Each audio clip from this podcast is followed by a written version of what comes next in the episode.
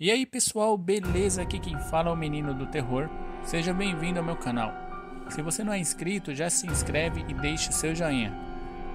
Hoje eu vou contar a verdadeira história de Ben 10.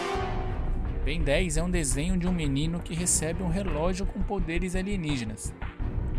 Mas fuçando os confins da Deep Web, eu encontrei uma história perturbadora. A história conta que um menino de 10 anos de idade e um belo dia acordou à noite gritando dizendo que tinha alguém no quarto dele. Os pais foram imediatamente no quarto de Ben, mas não encontraram ninguém além do menino. Na noite seguinte, novamente o menino acordou aos gritos e quando os pais chegaram no quarto viram o menino Ben flutuando sobre sua cama e gritando.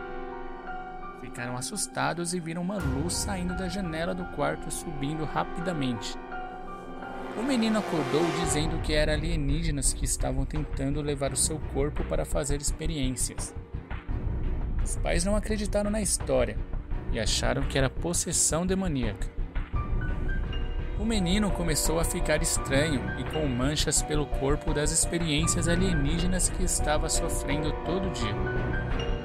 E quando os pais levaram bem para um exorcista, o padre ficou muito assustado, pois dizia que algo estava possuindo bem, mas não era bem demônios.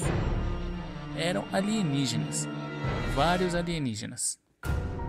O caso ficou tão misterioso que os jornais estavam chamando os pais de Ben e o padre de loucos.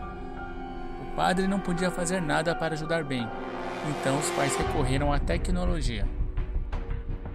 Dizem que os pais conseguiram um dispositivo parecido com um relógio que conseguiria prender os alienígenas dentro para que Ben ficasse a salvo.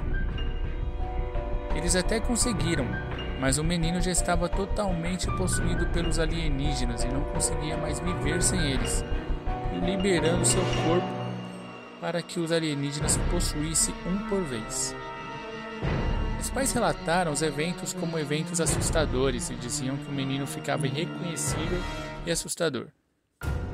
Um belo dia, a família não aguentou mais e teve que colocar o menino para adoção. E no orfanato, Ben matou todos.